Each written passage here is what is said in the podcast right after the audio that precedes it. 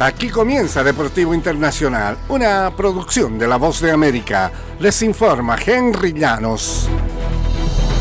En el baloncesto de la NBA, LeBron James sumó 25 puntos, 8 rebotes y 7 asistencias. Torian Prince encestó un triple que igualó el marcador a 1-17 del final y los Lakers de Los Ángeles cortaron un récord de 4 derrotas con un triunfo de 106-103 sobre los Clippers de Los Ángeles.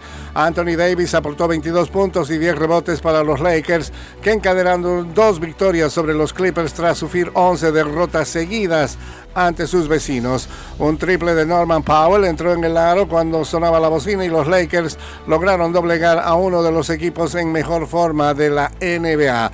Fue apenas su cuarta victoria en 14 juegos desde que ganaron el primer torneo en la temporada de la NBA. Paul George anotó 22 puntos, e Ivica Subak añadió 22 y 19 derrotes, rebotes para los Clippers.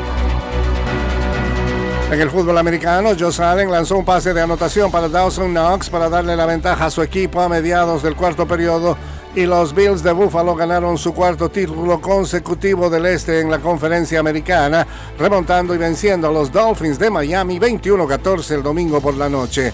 Allen le hizo la vida complicada a los Bills con tres balones perdidos en territorio de Miami, pero resolvió el juego al final para ayudar a Buffalo a ganar el segundo lugar en la clasificación de la conferencia.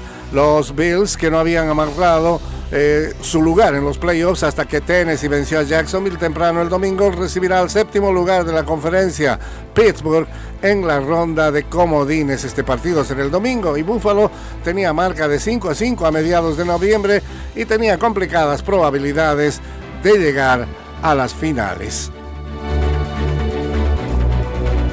En el tenis internacional, la primera sembrada, Coco Gauff retiró su título en Oakland al vencer 6-7, 6-3, 6-3 en la final del eh, tenis del domingo en la segunda sembrada Elina Svitolina.